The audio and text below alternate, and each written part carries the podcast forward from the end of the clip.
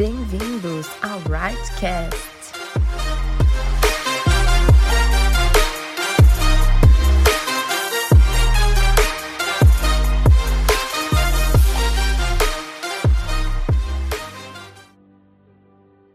Bom, pessoal, bom dia. Nós estamos aqui em uma manhã ensolarada e nós estamos aqui para gravar mais um Rightcast e este muito especial porque a gente quer tratar sobre o Setembro Amarelo. Né? Sabemos que setembro acabou e justamente nós queremos, nós aprendemos tanto, recebemos tantas informações acerca do Setembro Amarelo, a causa e a gente quer é, pensar em formas práticas de agir. Então, setembro acabou, é, e agora, o que a gente faz com todas essas informações que a gente recebeu? E eu estou aqui hoje com pessoas muito especiais para gravar este podcast. Eu estou com o Arthur, nosso líder, aí querido, amado.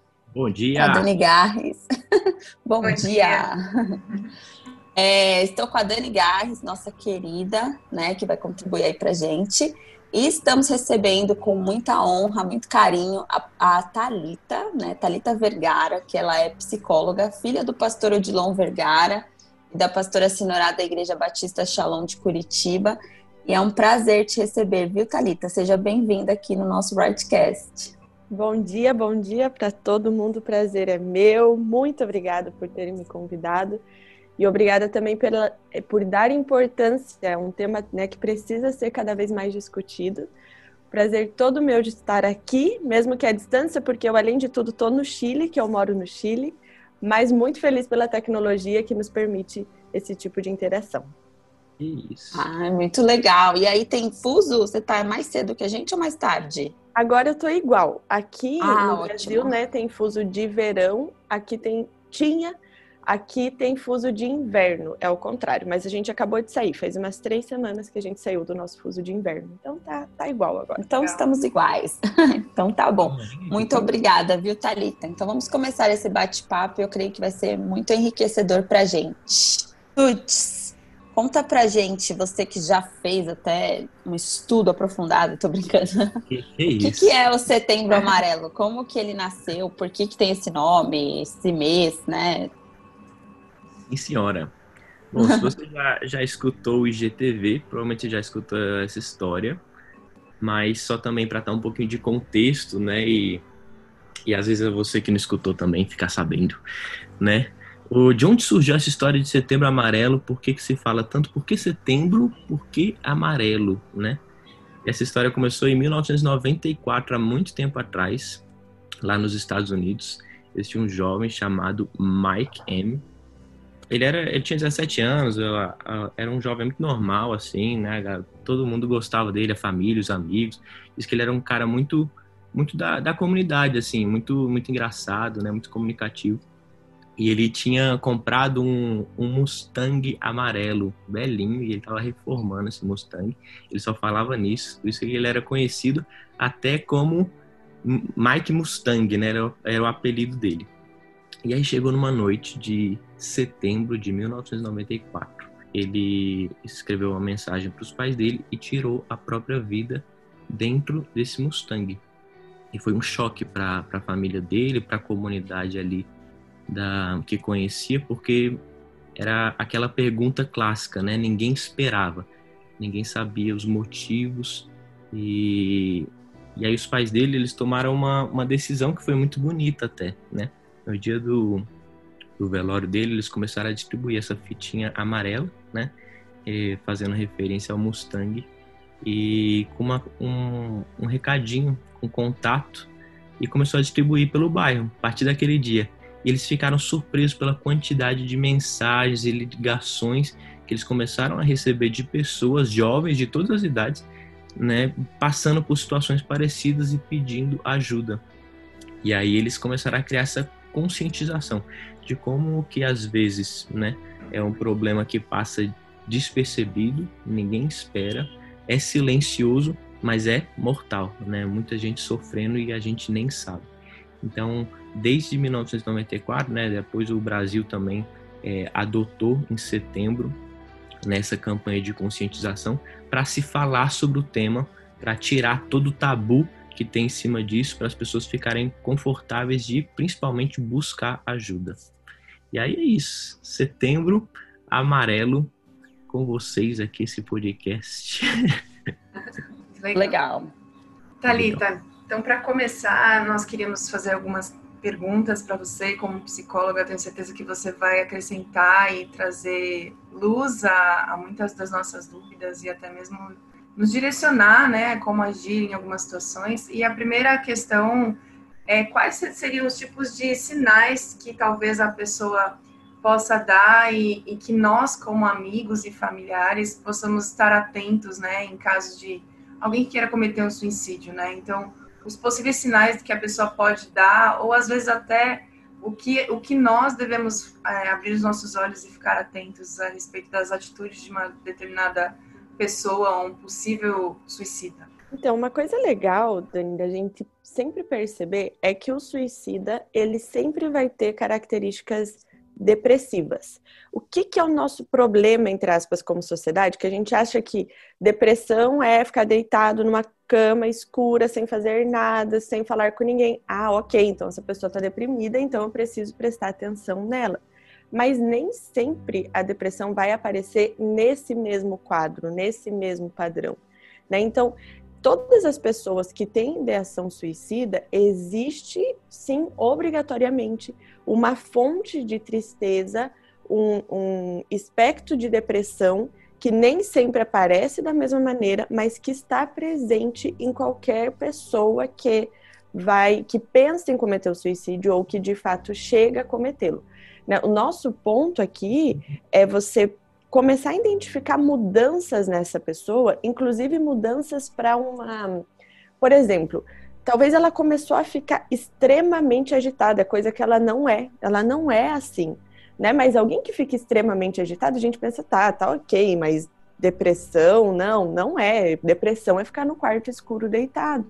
Mas depressão é começar a ter essas mudanças é, de humor, né? E que vão acarretar dificuldades em atividades diárias da pessoa.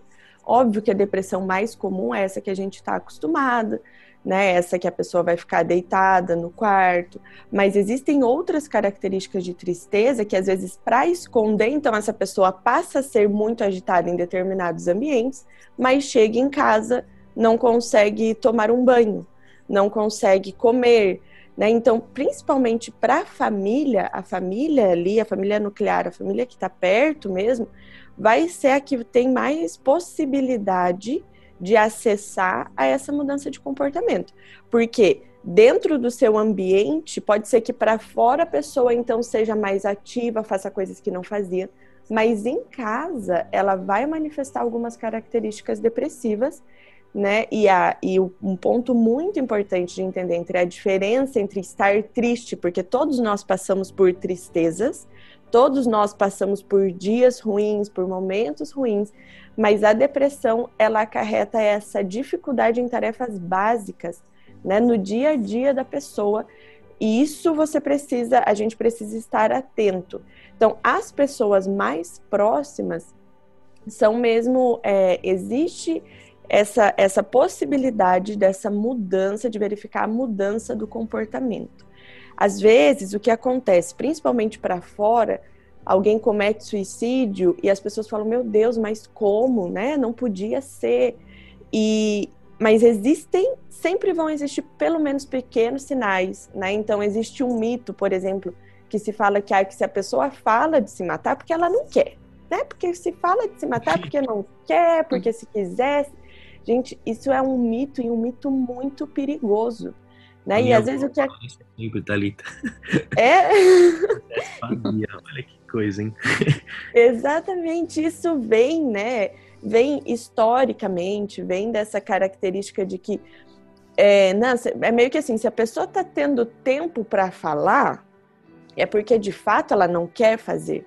E o que, que precisa se entender do suicídio? O suicídio é uma, uma visão equivocada dessa saída, né? A pessoa, eu sei que isso se fala muito, que quando alguém é, tira sua vida, ela não quer acabar com a vida, ela quer acabar com aquele problema que ela está enfrentando e etc. Mas um, os sinais muito, muito necessários de serem percebidos tem sempre a ver com essa característica com, de depressão, A pessoa vai em algum momento se deprimir, pode ser que para fora não, mas em casa sim, né? E a depressão que impossibilita atividades do dia a dia.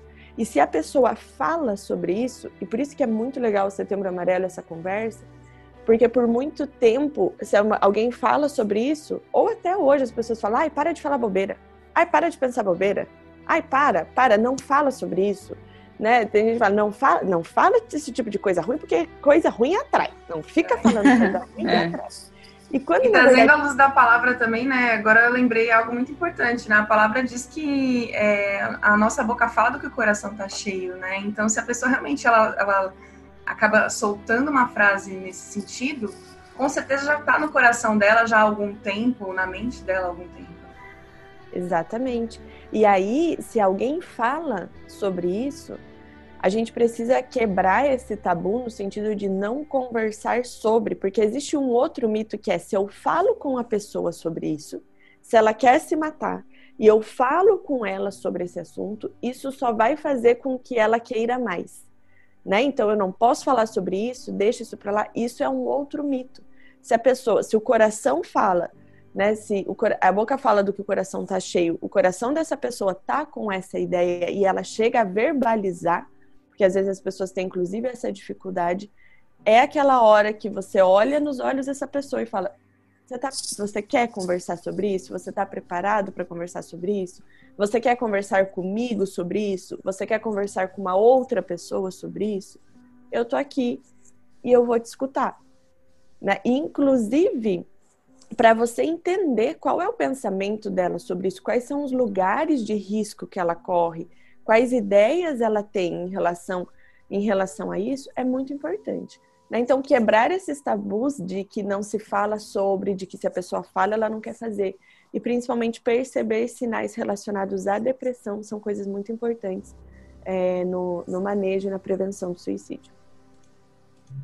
Eu acho, Thalita, que tem até uma parte de, de negação, né, também, da, da parte da família ou das pessoas próximas. Assim, eu, eu sei que eu já passei também um, um caso próximo, né, que, que uma pessoa um, tentou, né, cometer não, não deu certo, né, não funcionou.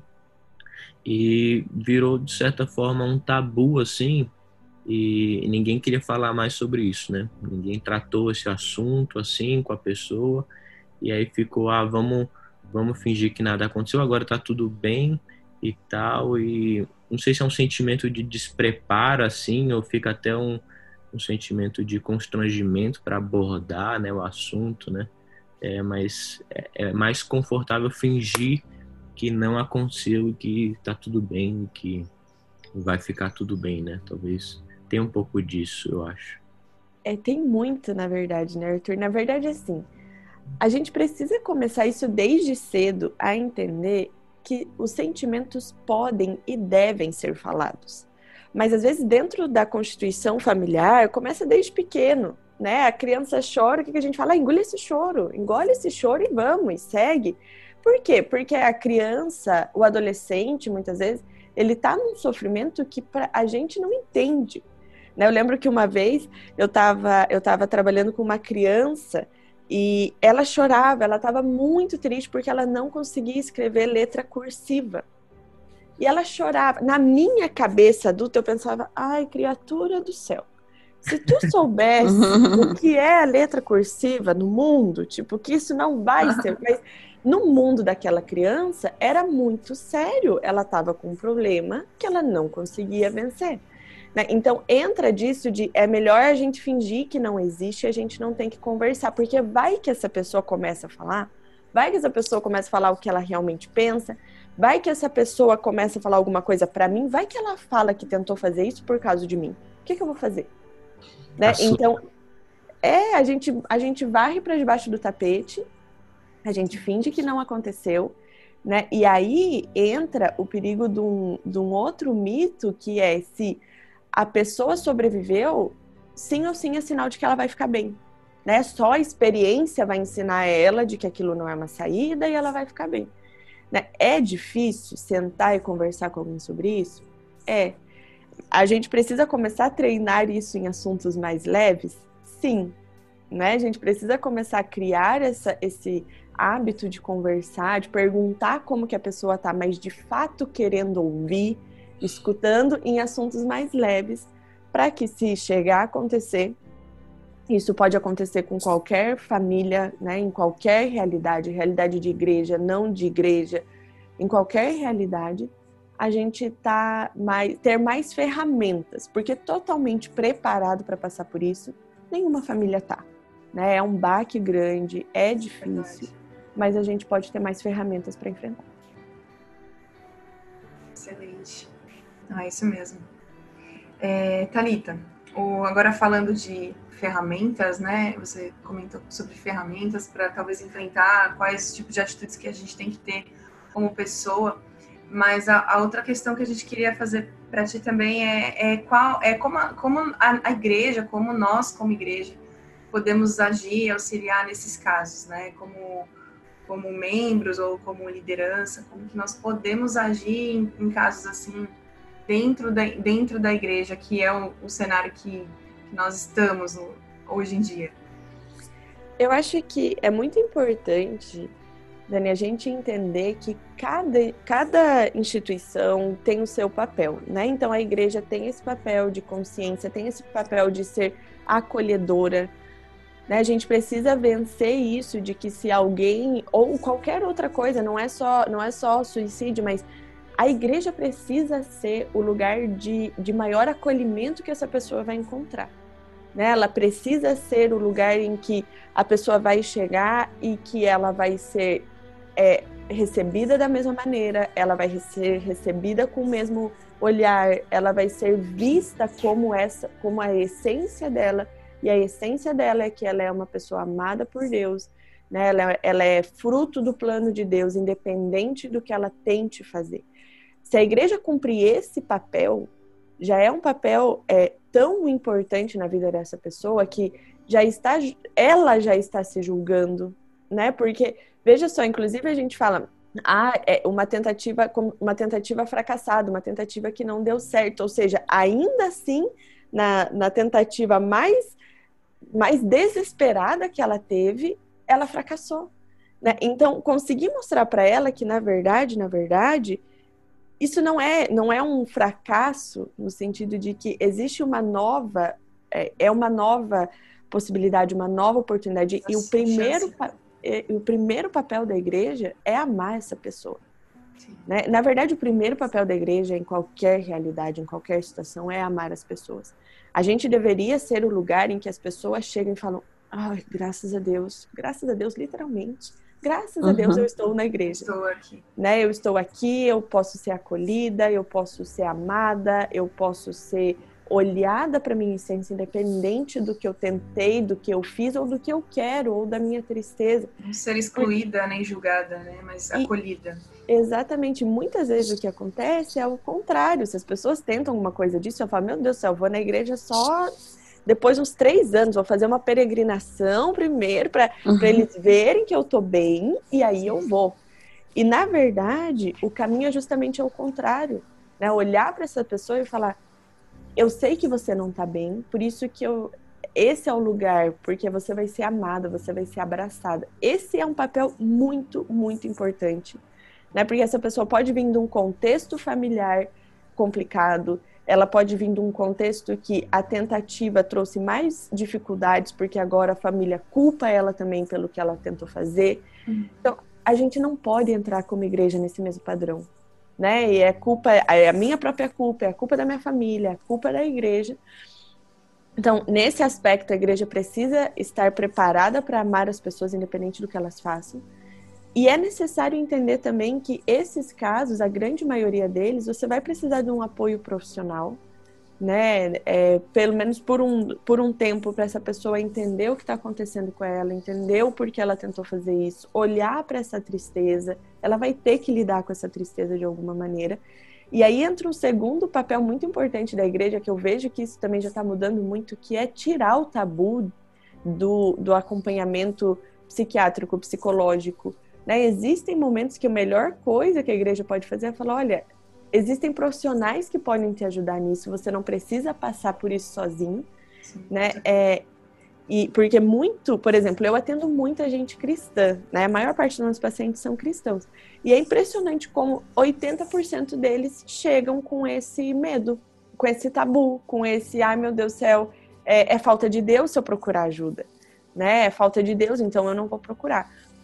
Então a igreja tem um papel muito importante em amar essas pessoas, independente do que elas fizeram, em indicar para um acompanhamento terapêutico, até porque nenhuma pessoa que que não, que não estuda é obrigada a ter preparo para manejar isso. É um, é um assunto complicado. E terceiro, sim, se informar, ver, aprender que tipo de, de, né, que tipo de falas você pode ter com essa pessoa, mas principalmente observar isso e encaminhar, se for necessário, um acompanhamento profissional, ele é muito válido e a igreja, óbvio, né, gente? E orar por essa pessoa. A oração tem poder. A oração tem muito poder. Então, Sim. quando entra a ciência, não é tipo, ah, então, gente, não ora só, né, psicólogo, psiquiatra e ok. Não.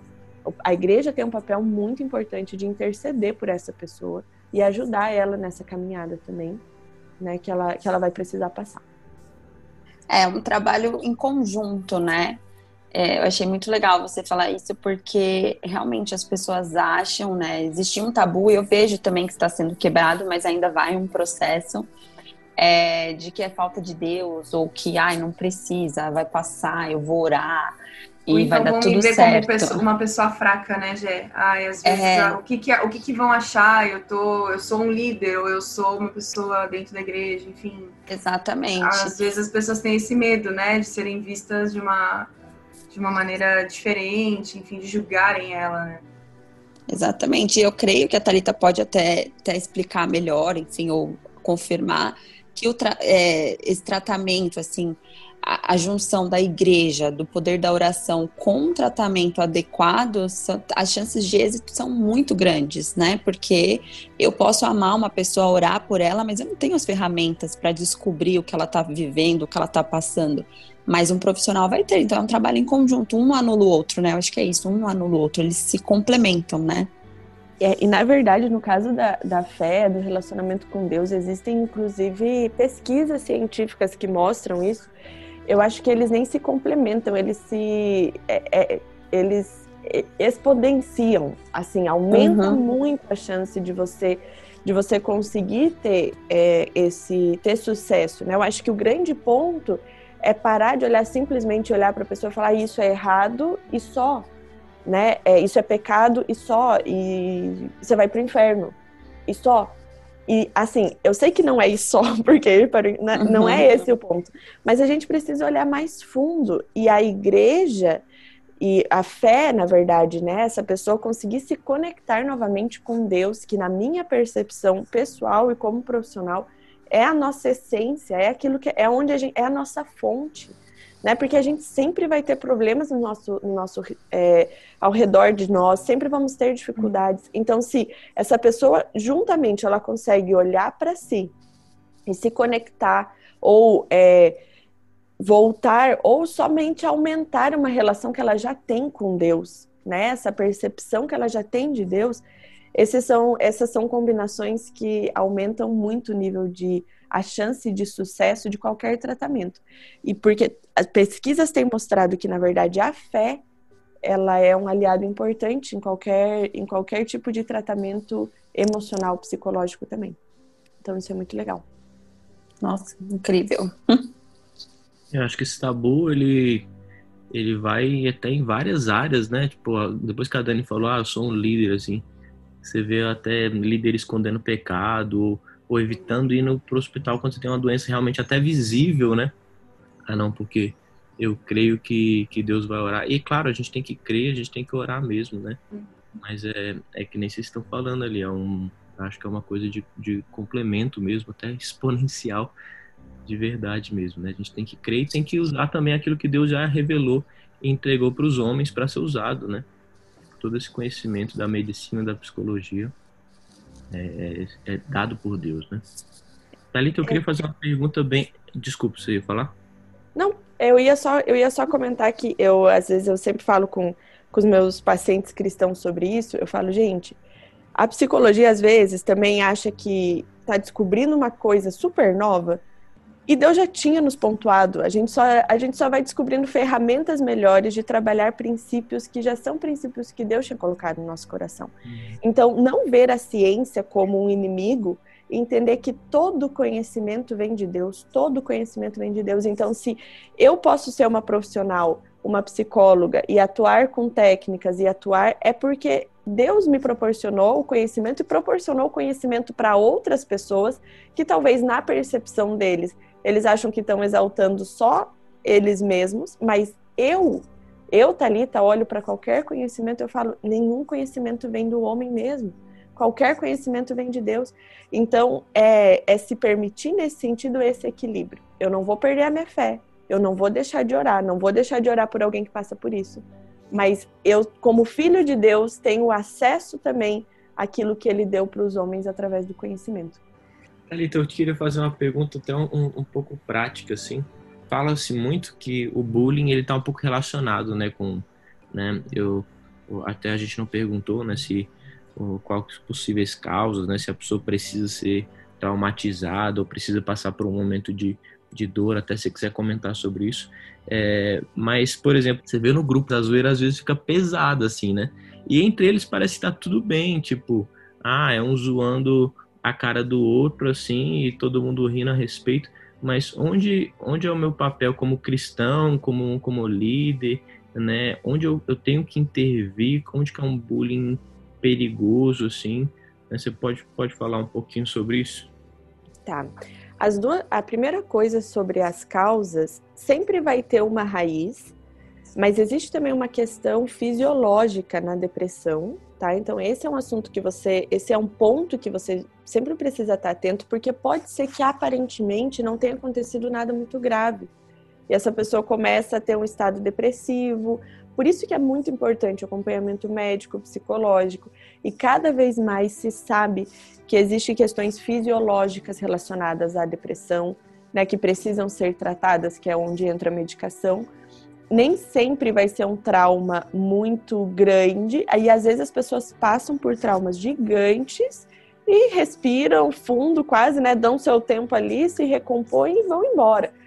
Mas sempre vai existir uma causa. Talvez ela não é um trauma gigantesco, mas vai existir e vai haver essa mudança no comportamento, como a gente falou no começo. O bullying, eu, eu, eu trabalhei já muito com adolescente, né? E aí entra essa discussão meio quase que dos nossos pais. A gente está bem no meio, que a gente era a fase que também achava que não era tão ruim assim, né? E aí entra então a fase mais, vamos dizer, a fase mais nova, que se, que se fala do bullying diferente. Os nossos pais, não sei vocês, mas os meus pais são do tipo, ai, capaz, eu era chamado de vara tripa, meu pai, tô bem, vivo, não aconteceu nada, né? Então tem, tem esse lado também, né? É, não, não aconteceu nada, e agora é muito mimimi. O que, que é importante dentro, dentro de qualquer, não só do bullying, mas de qualquer coisa que seja para afetar a outra pessoa? Tudo que nos afeta é porque faz um, um eco dentro da gente. Né? Então, por exemplo, se alguém te chama de alguma coisa que você acha que você não é, que você, tipo, nossa, não tem nada a ver com você, você aquilo não entra, você não absorve aquilo. Então, por exemplo, eu sou uma pessoa é, super assim, tranquila, faço as coisas no meu ritmo, lenta e etc. Se alguém fala para mim, quer tirar sarro de mim, porque, ah, porque eu acho que, sei lá, que eu sou o flash, que eu sou muito rápida, que eu faço as coisas rápidas, eu vou falar, o que, que você tá falando? Tipo, eu não faço as coisas rápidas, eu sou lenta. Aí, então, uhum. quando, quando alguém. Só que se alguém fala que eu sou uma tartaruga e eu não tenho isso bem resolvido dentro de mim, isso vai me fazer eco. Porque, de fato, é uma característica minha e talvez uma característica que ainda me incomoda. Eu acho que uma coisa importante nesse processo do bullying é a gente aprender também a fortalecer as pessoas individualmente, no sentido de aprenda a filtrar o que você escuta. Aprenda a tua identidade, aprenda quem você é, porque você nunca vai conseguir controlar 100% o que as pessoas falam para você. Isso é o bullying na escola, que você não consegue controlar 100%. Isso às vezes é dentro do trabalho, você não vai conseguir controlar o que as pessoas falam 100% para você. Mas às uhum. vezes eu falo para os pacientes, às vezes a gente é muito a gente é tipo uma esponja, a gente absorve tudo. Tudo que nos falam é como se fosse verdade. Tudo que nos falam a gente deixa entrar dentro do nosso coração. E, e, a gente precisa aprender a ser mais criterioso com aquilo que eu deixo entrar dentro de mim. Né? E aí, o que, que eu acho que às vezes a gente pode se equivocar um pouco nesse sentido? A gente foca só na pessoa que está falando. Ah, para de falar, ah, isso não se fala. E esse é um trabalho que a gente, ok, eu também quero falar sobre isso, tem que fazer. Mas a gente esquece de falar para esse adolescente, para esse jovem, para essa pessoa é por que, que você está deixando isso fazer eco em você? O que que você, o que que você não gosta em você? Que quando essa pessoa te fala isso, te magoa, te machuca, né? É, o que que você, qual é, qual, aonde que está o furo na tua, na tua construção da tua identidade que você está deixando isso bater tão forte aí dentro de você? Porque quem faz o bullying e o bullying propriamente dito, isso é, fala muito mais sobre essa pessoa, né? É uma pessoa que com certeza tem muito mais é, questões para ela trabalhar. Provavelmente é uma pessoa insegura, por mais que pareça que não, né? Geralmente a, a pessoa, o, o praticante, né? Esse então o fortão entre aspas, é uma pessoa extremamente segura, uma pessoa que precisa menosprezar os outros para se sentir bem. E aí entra a mesma coisa dentro dos adolescentes, etc., porque a gente foca só no que, no que esse adolescente está fazendo. Né? Então, ah, para de falar assim com ele. Mas eu não converso com esse adolescente, o que, que acontece com ele, dentro dele? Né? Por que essa necessidade de menosprezar os outros?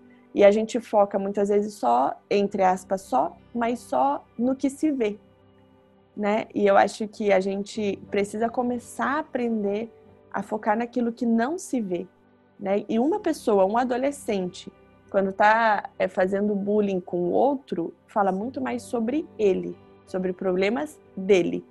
E ensinar cada um desses adolescentes, então, a ser fortes na sua, na sua identidade, na sua identidade com Deus, de falar, ok, isso não entra tão fácil em mim. Qualquer coisa que você fale, eu não dou esse espaço. O espaço dentro do meu coração, da minha mente, é valioso.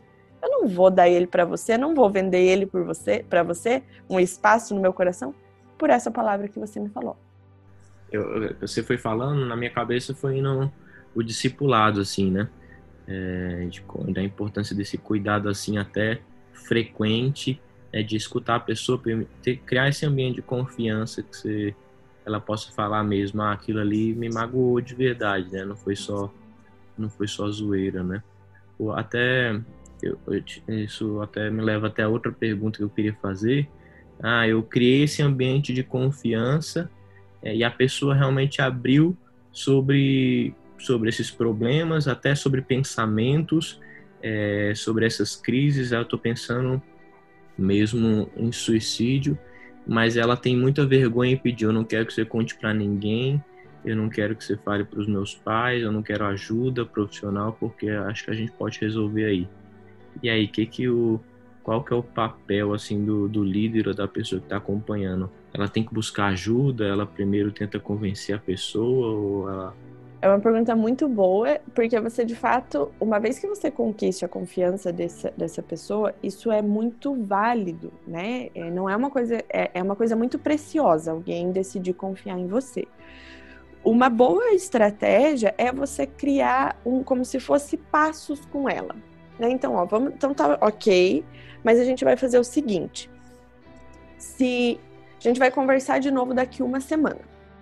Dependendo de como você tiver, você concorda que eu fale junto com você, com o seu pai, com a sua mãe? Ela é você começar a falar para ela que tudo bem, que você respeita o tempo dela, mas que vocês vão precisar criar uma estratégia que ela se sinta mais à vontade, no sentido de fazer esse movimento de buscar ajuda. Então não é, ok, eu vou, vou pelas tuas costas e semana que vem, quando você chega pra gente conversar, tá teu pai, tua mãe, o psicólogo, o psiquiatra e todo mundo junto te esperando aqui na sala. Não isso. Mas é ir falando com ela é, e permitindo e criando estratégias, né? Então, ó, a gente vai falar, a gente precisa falar com seus pais sobre isso. né? Ah, mas eles não vão entender, eles vão, vão falar que é bobeira, porque né, tem muito disso também, eles vão falar que é bobeira, etc, etc. E aí volta para isso de, ok, mesmo que eles falem que, é que eles falem que é bobeira, você não tá sozinho. Eu tô aqui com você, eu vou te acompanhar. O problema é que deixar isso assim é um peso também muito grande para um líder né? Até porque se isso se concretiza, né? Então é necessário buscar essa, essa ajuda, mas criando principalmente é, possíveis estratégias. Como que você pode fazer com que ele se sinta, com que esse adolescente se sinta cômodo para buscar essa ajuda, né? Então talvez não hoje, ok. Vamos conversar semana que vem de novo. Vamos tentar de novo, né? Vamos é, eu falo com, eu vou, eu posso estar junto com você. Você tem medo de falar sozinho? Você não quer falar sozinho? Eu posso estar junto com você, né? Mas não falar, ok, então tá. Então já que você não quer falar, tudo bem. Não é falar, ok, eu respeito, eu agradeço a sua confiança em mim. Agora vamos criar uma estratégia para buscar ajuda. Não precisa ser, eu não vou fazer isso escondido de você. Né? E aí, e se decidir fazer, viu, viu que a coisa está ficando complicada, viu que, né, não, eu preciso fazer, ele não quer, ele não quer falar de jeito nenhum. É você avisar esse, esse adolescente, esse jovem ou essa pessoa, falar, olha, é o seguinte, eu entendo que você não queira, eu entendo a tua frustração, mas nós vamos precisar fazer. Então, eu estou te avisando que eu vou conversar com seu pai e com sua mãe sobre isso tá? Eu agradeço que você confiou em mim. Eu não estou quebrando a sua confiança. É só que talvez hoje você tá, não tá vendo algo que você precisa, talvez você não tenha nem a força para fazer. E eu tô aqui para ser esse teu auxílio. E não falar por trás um dia se adolescente chega em casa, tá lá o pai e a mãe sabendo, todo mundo sabendo. Não, se decidir que é necessário falar e ele não consegue se preparar para isso, não consegue ter essa coragem, avisar ele que é um, um movimento que você vai fazer mas não que pegue ele de surpresa. Isso é muito importante para a confiança. Talvez ele vai achar péssimo na hora, mas ele pode te agradecer depois. A, a minha, minha outra pergunta, né? Não achei bem legal mesmo. E, e quando aconteceu, a pessoa tenta mesmo, tenta cometer e aí não dá certo. Existe alguma estratégia específica, né?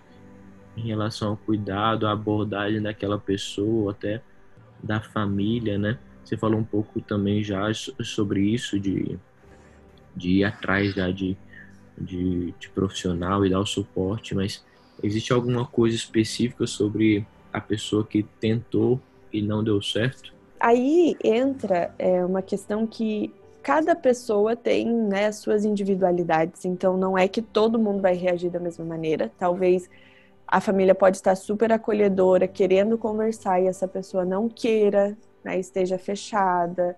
Então tem tudo isso. É, a melhor estratégia, a primeira estratégia é essa família se entender. No sentido, essa família, eu digo, cada membro dessa família entender o que que aquilo causa, entender talvez a raiva, né? Porque existe raiva muitas vezes. Se a pessoa, a pessoa tenta, não conseguiu, a família também sente coisas, né? Talvez o pai que se considerava super presente está sentindo tristeza, está sentindo raiva, né? O que mais que essa criatura quer? O que além do que eu faço, esse ser humano quer que eu faça mais? Então, a gente só consegue ajudar alguém a partir da medida que eu entendo o que está acontecendo comigo. Então, talvez num primeiro dia, é, né, num primeiro momento, essa família vai precisar se permitir sentir cada um as suas próprias, as suas próprias frustrações, raivas, tristezas em relação ao que está acontecendo. Com a pessoa que tenta, é sempre importante você conseguir separar a pessoa desse comportamento. As famílias que conseguem ser, que é o ideal, que é acolher essa pessoa, mas é permitir que ela tenha também esse espaço de absorver, de entender o que está acontecendo com ela, né? De falar, olha, ok, a gente está aqui, a gente quer conversar com você, mas a gente também sabe que você talvez vai precisar de um tempo para absorver o que aconteceu. Né? E existe também uma necessidade, no, né, no primeiro momento, de você criar algumas, é, algumas estratégias de cuidado com essa pessoa. Né? Então, de, não é parar a vida para sempre 100% do tempo, mas se possível, dá uma parada, né? Não ficar grudado com a pessoa, tipo, aí ah, agora, por que, que você está pegando. Porque você está pegando esta faca? Você está pensando em fazer alguma coisa com esta faca? E a pessoa às vezes quer passar manteiga no pão. E ela fala, ai, não, criatura. Né? Então não é estar tá assim, mas é estar atento, né? estar observando, ver de novo se tem algum comportamento ou não. Se possível, num primeiro dia, né? Ficar com essa pessoa não não grudado, porque isso vai causar mais mais raiva, vamos dizer assim, mas principalmente identificando que método que foi utilizado, ficar atento a isso, né? É, dar uma dar uma observada no ambiente, se pode ter alguma coisa que facilite é, e principalmente mostrar para essa pessoa que existe disposição para ela falar quando ela quiser sobre e você, como familiar, entender o que você está sentindo. Tá tudo bem para um familiar também sentir raiva. Né? Você só vai, você vai precisar olhar para você e lidar com essa raiva. Né? Lidar com essa culpa, lidar com, essa, com esse medo, com, lidar com a sua tristeza.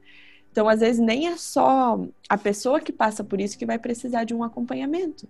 Talvez um familiar vai precisar olhar para ele e falar: Meu Deus, para eu conseguir ajudar para eu não conseguir, para eu conseguir não ficar jogando isso na cara da pessoa, eu também vou precisar olhar para mim. Eu também vou precisar de um acompanhamento ou o que seja. Né? Porque é muito importante falar sobre, mas não para ficar jogando na cara o que a pessoa fez. Né? Isso é, é, na verdade, na verdade, né, gente? A gente não deve ficar jogando na cara que ninguém fez. Não ajuda ninguém. Exatamente. Né? Exatamente. E, Thalita, até sobre esse ponto, é, eu acho que eu, é importante a gente não menosprezar, né? Porque eu não sei se uma pessoa que tentou, é, caso ela não receba auxílio, se isso ainda provavelmente fica no coração dela. Não sei se existe é, esse pensamento que vai continuar e de alguma forma mais para frente ela vai tentar de novo. Como é isso? Tem uma regra? É, não existe assim uma regra, mas muitas pessoas que tentam uma vez, elas fazem uma nova tentativa num prazo relativamente curto de tempo. Né? Por isso que a gente fala sobre você manter esse nível de alerta, manter os cuidados em relação a essa pessoa, porque não é porque ela não conseguiu, porque aí entra, né, já às vezes que a gente fala disso, porque é, você entende que aí acaba sendo uma outra frustração, porque não é verdade que quem tenta se matar e não consegue é porque não queria. Né? É porque não, não, muitas vezes é porque não consegue. Né? Então, ou seja, ela já vem com, com um monte de frustração e ela tem mais uma.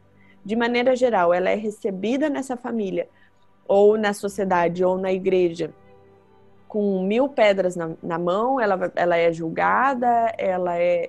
Então, está é, muito latente, é como se fosse uma ferida que acabou de abrir você vai precisar cuidar dessa ferida, você vai precisar esperar ela cicatrizar, né? Então, é. Só que assim, nós como cristãos também, a gente não pode viver baixo o espírito de medo. Porque o que, que acontece com algumas famílias, principalmente de pessoas que tentam? A pessoa tenta uma vez, se instala um espírito de, de né? Se instala esse medo que a pessoa tente de novo e se para a vida por medo que isso aconteça né? Se para tudo por medo que isso aconteça.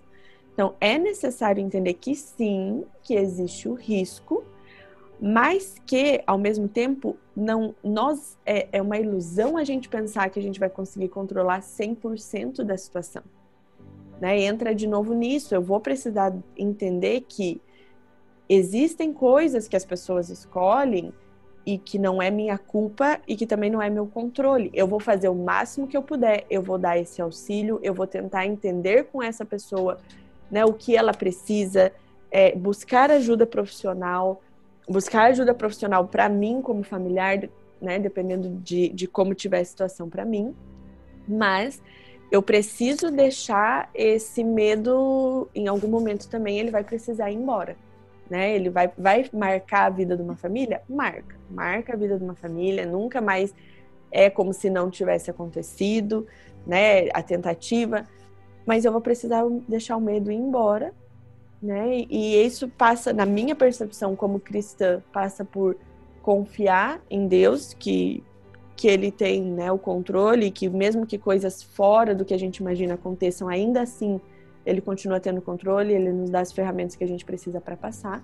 E como psicóloga, entra nisso justamente de você entender que o que você não controla, a melhor coisa que você pode fazer é, é deixar, porque você gasta uma energia, é, uma energia emocional desproporcional para uma coisa que você não tem controle. Então, é acolher, é saber que pode acontecer novamente, se colocar à disposição para essa pessoa para ajudar etc, etc, mas entender que não existe ninguém que possa controlar 100% as ações da outra pessoa, né? E aí, e a, porque a culpa ela se engancha, ela se engancha nisso, ela se engancha nessa nossa ilusão de controle, como se fosse possível controlar 100% que uma pessoa vai vai pensar ou vai fazer. Isso não é real.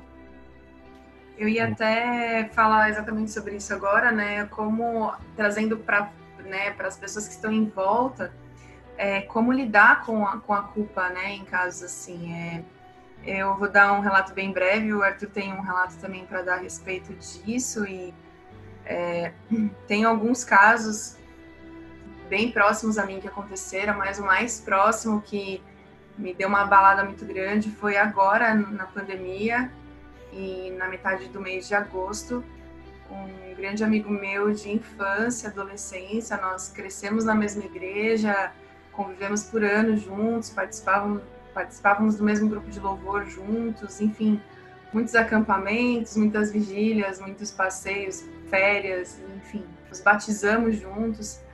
É, há uns, acho que nos últimos três anos ele já estava morando na, ele saiu do Brasil para ir morar na Europa, tentar a vida na Europa. É um menino lindo, fazia, né, além de estar na igreja, ele trabalhava como modelo fotográfico, enfim, aparentemente tudo perfeito, né? E na numa noite de domingo agora em agosto, ele se jogou de uma ponte lá em Portugal. E desculpa, eu achei que eu não fosse chorar e é um pouco difícil, mas é, nós, como amigos, mesmo estando longe, nós muitos de nós não entendemos na hora, no primeiro momento, a gente se culpou muito, porque como a gente não percebeu e ele estava conversando com a gente direto, mesmo via conferência e, e o que estava acontecendo, então aparentemente estava tudo perfeito. Então foi, foi bem difícil, né? E, e vem aquele peso de culpa. Poxa, por que os meus olhos não se abriram antes? Por que eu não, não, não abri os meus olhos, por que, que eu não percebi, por que, que eu não perguntei mais, porque, enfim. E eu acho que esse tipo de culpa vem muito forte para quem está perto, né? Para quem é os amigos, familiares, enfim. Eu posso trazer para mim como amiga, mas a, a, família dele ainda está muito abalada. A gente tem até assistido é, é, a irmã dele e a mãe, enfim, a gente tem tentado acompanhar de perto e apoiá-los, mas é, não, é inevitável não passar pela nossa cabeça onde eu estava, por que eu não perguntei, por que eu não fui mais presente, né? Então, eu acho que isso é o tipo de coisa que todos que passam por isso acabam enfrentando. E aí o Arthur tem algo bem parecido aí também para poder compartilhar. É, a minha experiência eu tive também com isso, é, foi na faculdade, e, e, diferente da Dani, nem era uma pessoa tão próxima assim minha. Né? Era, um, era um colega que, que eu estudei seis meses com ele, porque ele trancou na faculdade, ele era de outro ano. E, e tipo, ele era um cara visivelmente que tinha algum problema emocional, algum problema de, de se relacionar com as pessoas. Ele era extremamente fechado e com dificuldades mesmo de até trocar uma ideia com, com todo mundo, mas eu como eu sempre fui muito solícito, né? Sempre tentei ser muito simpático, assim, até em pouco tempo eu, parecia que ele tinha estabelecido uma confiança comigo, assim, né? Nunca de se abrir, mas ele sempre, quando me encontrava, né? É, tipo, ele atendia, assim, né? A gente conversava um pouquinho, é, mas ele tinha um perfil muito ansioso e, sei lá, isso até me afastava, assim, um pouco né? Não sei como. É, e aí eu fui fazer, no ano seguinte eu fui fazer o estágio fora e né, alguns meses depois que eu estava lá no estágio, né, eu recebi uma mensagem de que ele tinha ido para São Paulo e tinha se jogado na frente de um metrô, né, os trilhos do metrô. E foi o, foram os piores dias da minha vida, né? Aquele foi o pior dia da minha vida. Eu fiquei dias chorando a respeito, pensando justamente na responsabilidade que eu tive, na oportunidade que eu tive de me aproximar dessa pessoa e, e de certa forma, né, como se eu sentisse a vida dele né, nas minhas mãos, assim, um processo muito difícil, né? A gente sente que falhou, né? Exatamente. Não tem como recuperar, essa é a sensação. Exatamente. A gente já falou um pouquinho de prevenção, né, de, de até de identificar casos, como abordar, né, e agora também falando um pouco desse pós-venção, né, que falam, né, agora aconteceu, né, como como que eu lido com tudo isso? É, antes de qualquer coisa, sinto muito, né, pelas pelas perdas respectivas. Sinto muito, Dani, que sei que é, que é recente, que ainda tá doendo, né? Arthur também, dessa experiência. É, e ela é sofrida, ela é doída, porque ela traz de novo pra gente essa. Ela mais uma vez é como escancara na nossa cara que a gente não tem controle sobre as coisas, a gente não tem controle sobre as pessoas, a gente não tem controle sobre o que elas fazem. E, e, entra muito nessa, né? Mas e se, e se eu tivesse perguntado? E se eu tivesse? E se. E entra numa, numa linha de fantasia que é, na verdade, uma das grandes dificuldades dentro dos nossos processos psicológicos e emocionais, porque não tem como saber. Não tem como saber. Você podia ter a Dani podia ter perguntado, podia ter ligado. Não tem. Significa que não teria acontecido? Não. Né? A gente não tem controle 100% sobre essas coisas. E quando alguém chega, então, alguém próximo. Primeiro que, primeiro que o suicídio choca, sendo conhecido ou não, sendo próximo ou não. Né? Às vezes não, é, não são pessoas tão próximas, mas nos choca. Por quê? Porque a gente volta para aquela imagem que alguém, para ter coragem de fazer isso, tem que estar tá num estágio assim, né? Não pode sair da cama, não pode. Como que eu vi a pessoa e, e eu e ela estava sorrindo. E se ela estava sorrindo, alguém que está sorrindo não, não, não pensa em tirar a própria vida. Né? Quando na verdade a gente não tem como saber o que passa no coração das pessoas, por isso que é tão valioso se alguém abre o que sente com você.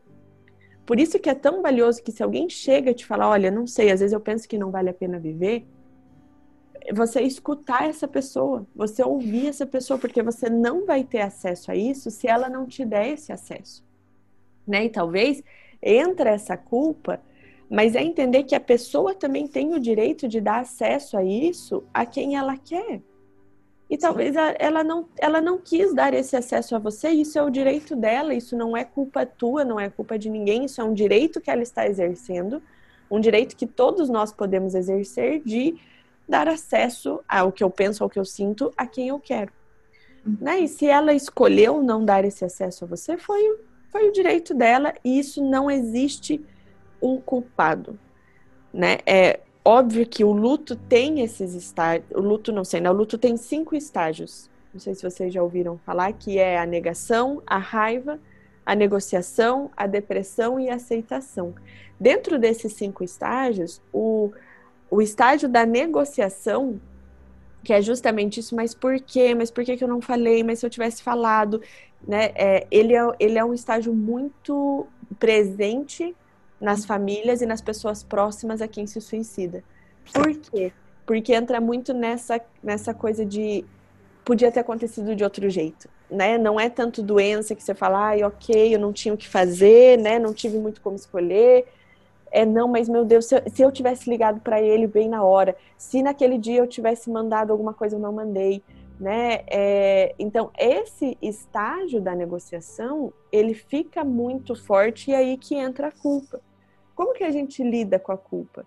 A primeira coisa é olhando para ela, falando com ela. Eu falo com os meus pacientes, fala com o que você sente. Conversa com os teus sentimentos. Entende o que está acontecendo dentro de você. Então, talvez com a culpa, você vai ter que olhar para ela e falar: olha, eu entendo, né? Eu, eu tipo para você mesmo, tipo, olha, Thalita, eu entendo que você se sente culpado, mas não tem como você ter acesso a coisa que as pessoas não te dão. Não tem como você controlar tudo que acontece. Cada um pode e tem o direito de dar acesso àquilo que a pessoa quer e ela não quis te dar acesso a isso. E ainda que te dê acesso, ainda que fale e você não consiga, né? A pessoa te fala, você tenta, você faz, você leva para acompanhamento, não sei, ainda assim a pessoa toma esse, essa decisão, é olhar para você mesmo e entender. Nem tudo está no meu controle. Existem coisas que eu não posso controlar. Né? É, dói, dói e faz parte doer. Não tem como não doer. É, nos mostra a nossa nesse sentido, a nossa incapacidade de ter tudo, tudo baixo nosso controle.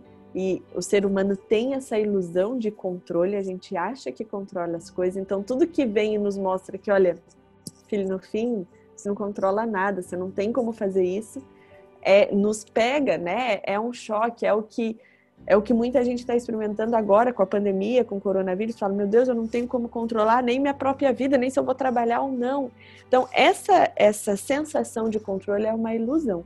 Né? E a culpa, ela passa muito por você achar que teria como ter controlado, que teria. E isso é uma, isso é uma mentira, né? Porque, porque a pessoa tem. É, ela, no fim, cada um faz o que cada um lida com a sua própria vida. Né? Abraçar a culpa é entender que ela vai estar presente, mas é conversar com ela. Ela é um engano.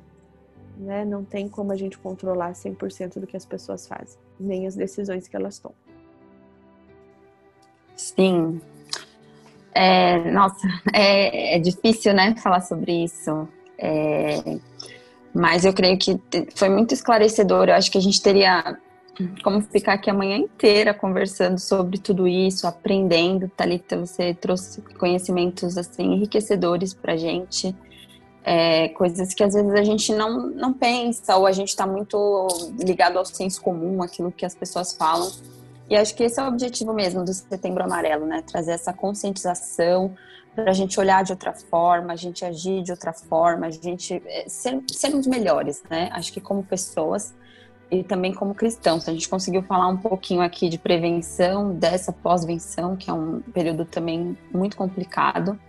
É, mas se você pudesse, não sei, é, resumir como cristã, né, você que é, cuida de pessoas, que, enfim, né, faz parte de uma igreja, e como, como profissional, se você pudesse, sei lá, dar um conselho para gente aqui hoje, para as pessoas que vão ouvir, como lidar daqui para frente, você pudesse falar para gente, para a gente poder encerrar, né? E, e continuar trabalhando mesmo em conscientização. É, eu sei que você no seu perfil, a gente até vai indicar aqui, você fala bastante coisa, você tem bastante material e a gente quer acompanhar porque eu acho que todo mundo quer ser melhor. Né? Então a gente queria ouvir de você aí, de repente, um conselho para a gente poder agir daqui para frente, né? Setembro foi a conscientização, mas a gente vai ter o ano inteiro e, na verdade, a vida inteira para para lidar com isso e evitar que, que mais pessoas tirem as suas vidas, né? evitar que os nossos amigos, nossos familiares passem por isso. Eu acho que assim, já é o meu, o meu conselho como, como cristã e como profissional também, é, a gente precisa aprender a se acolher, a se ouvir e se acolher, sem julgamento. Esse é, o, esse é o maior presente que a gente pode dar uns para os outros é ouvir as pessoas sem julgar, sem, sem colocar o nosso, né, o nosso senso comum, a nossa própria visão. É, o setembro passou e não é só o suicídio, existem muitas coisas. E o que eu vejo que hoje se falta um pouco é esse escutar, mas não porque eu quero te dar minha opinião, é escutar porque eu quero saber como você tá. É escutar não porque eu quero te falar que tá errado, é escutar porque você merece ser ouvido né? É acolher, não porque você está fazendo o que eu acho que você está fazendo, é eu te acolher porque acima de qualquer coisa, Deus tem um, Deus te ama, Deus tem um plano para você. Quando a gente consegue começar a olhar para as pessoas com esse olhar que Deus tem, né? É, é aí que a gente consegue começar de fato a acolher uns aos outros. Né? E tanto setembro como qualquer outra coisa, e nós como cristãos a gente precisa ser, é, é, não é que a gente poderia, é um, a gente precisa ser as pessoas mais acolhedoras que esse mundo já viu. Né? As pessoas precisam conseguir chegar com a gente e conversar e saber que vão ser ouvidas e que não vão ser julgadas e que serão acolhidas na sua dor e não serão definidas pela sua dor ou pela sua tentativa ou qualquer coisa que, que possa acontecer. Eu acho que isso que, que falta e é isso que a gente pode fazer pelas pessoas. Acolher de verdade, de verdade, e aprender a escutar. A gente precisa aprender a se escutar e entender que uma tentativa não precisa definir a vida dessa pessoa. Né? E às vezes a tentativa não, não define no sentido de dar fim, mas define porque depois tudo que se olha tem, tem esse olhar, como se essa pessoa fosse isso. E essa pessoa é muito mais do que isso. E a gente está aqui para ajudar uns aos outros a lembrar de quem a gente é. E antes de qualquer coisa, a gente é amado, existe propósito para nossa vida, existe vida para nossa vida né? E, e, independente de tentativa ou não, você não é pior por isso. Você não é melhor porque você nunca tentou, né? O que Paulo nos fala, aquele que está de pé, cuidado, né? E se a gente nunca, nunca tentou, nunca pensou, graças a, né? Graças a Deus, que bom. Mas nós não somos melhores do que quem está enfrentando isso. Né? E é acolher e abraçar essas pessoas de verdade, com todo o nosso corpo, nossa alma, nosso espírito, acolher, sermos acolhedores. Para mim é isso que é ser igreja e é isso que o mundo precisa. Thalita, da minha parte, muito obrigada mesmo pelo seu carinho, atenção, por toda a experiência e por tudo que você compartilhou com cada um de nós.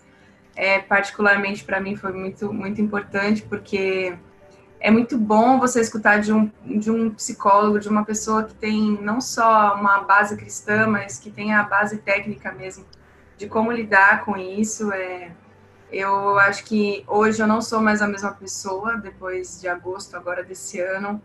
É, isso, isso é muito bom no sentido de estar mais atenta, de, né, eu sempre fui uma pessoa que já gostei de trazer as pessoas para perto, acho que agora eu quero mais, tipo, estar tá mais próxima e tentar entender melhor, eu acho que me deixou, me deu um, um despertar mesmo de é, ter mais atenção, mais cuidado, um olhar mais de amor em todas as situações, independente das reações que as pessoas possam ter.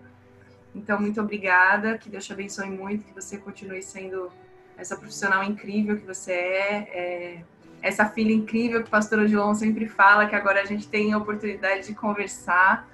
Então, muito obrigada mesmo pelo seu carinho, pela sua atenção. Imagina, Dani, obrigada a você e sinta meu abraço de longe, viu? Muito obrigada. Muito obrigada. Obrigado.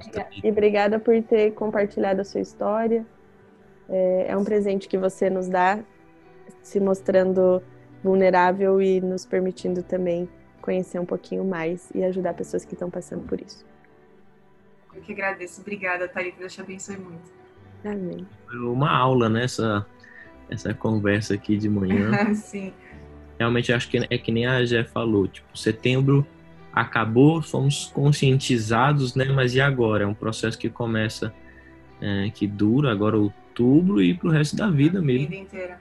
Como agir? Acho que o, o que eu mais gostei mesmo foi, foi desse final agora, né? Que tipo é, é muito além do suicídio e da própria tentativa, né? É sobre o nosso papel como igreja, como amigos, criar esse ambiente acolhedor e de escutar. É uma coisa que às vezes a gente até tem dificuldade, né? No, acho que numa, no mundo hoje que a gente vive, que é tanto de, de se expor, de falar a sua opinião, todo mundo tem uma opinião sobre tudo, né? Muito sobre fazer as pessoas te ouvirem, né? E, e quanto que é importante a gente mesmo falar sobre a importância de ouvir o outro mesmo, né? Ouvir o que a pessoa está sentindo, não só que nem a Thalita falou, esperando para dar uma resposta ou ouvindo para dar a sua opinião logo em seguida. Então, muito obrigado, Thalita. Para mim foi muito enriquecedor, muito esclarecedor. Quero agradecer o seu tempo. Né? Obrigado por todas as dicas e toda a sapiência. Imagina, obrigada a você também. Obrigada, Arthur, também por ter compartilhado a tua vivência, a tua história. É muito importante a gente criar esses ambientes e poder conversar sobre isso. E obrigada pela receptividade, foi muito gostoso para mim também. Muito obrigada, Talita. Essa manhã foi assim enriquecedora. Acho que todos, né, nós três aqui é, que ouvimos, vamos ficar o dia inteiro é, pensando e, e, repensando em tudo que foi falado, aprendendo. E eu creio que aqueles que ouvirem também vão ter esse mesmo sentimento. E muito obrigada pela sua disponibilidade, por você ter estudado sobre isso. A gente precisa de profissionais cristãos, né? A gente precisa que é, os profissionais usem o seu conhecimento. Muito obrigada por você ser essa luz, né? Dentre, dentre tantos profissionais e poder trazer esse conhecimento carregado de fé, mas com muita técnica. Isso é muito importante. Acho que é muito enriquecedor para nós. Muito obrigada, viu? Que Deus te abençoe, que Ele abençoe a sua vida, seu ministério, né? Onde você estiver, seus pacientes, em nome de Jesus. Amém, Jé. Obrigada, um prazer estar aqui com vocês e eu estou à disposição se precisarem. Estou à disposição para o que vocês precisarem, né? Através das redes sociais a gente pode estar mais perto. Então, qualquer coisa eu estou aqui. Muito obrigada mais uma vez pelo convite. Eu ia até falar aqui também, só para finalizar, que o Insta dela é arroba Vergara, para quem quiser entrar lá no Instagram dela. Eu acompanhei ontem uma live super legal, divertida, que ela fez com o marido dela. Enfim, eu vi que você tem um conteúdo incrível sobre temperamentos também. Tem uns vídeos incríveis no GTV. Então, super indico aí a vocês fuçarem lá no Instagram da Thalita e verem o conteúdo dela, a profissional que ela é, a serva de Deus que ela é. Vale muito a pena. Thalita, mais uma vez, muito obrigada. Fora o sotaque, né? Que é uma delícia ouvir esse Sim, sotaque. Sim, demais. Bom demais. Curitibano não tem sotaque, gente. Curitibano não tem sotaque. Ó, gente, a gente não tem também. Muito obrigada, viu, Thalita? Se você foi abençoado com esta palavra, curta, compartilhe e siga-nos no Instagram, arroba renovadayang, arroba renovadateam. A gente se vê na próxima terça em mais um episódio do Rightcast.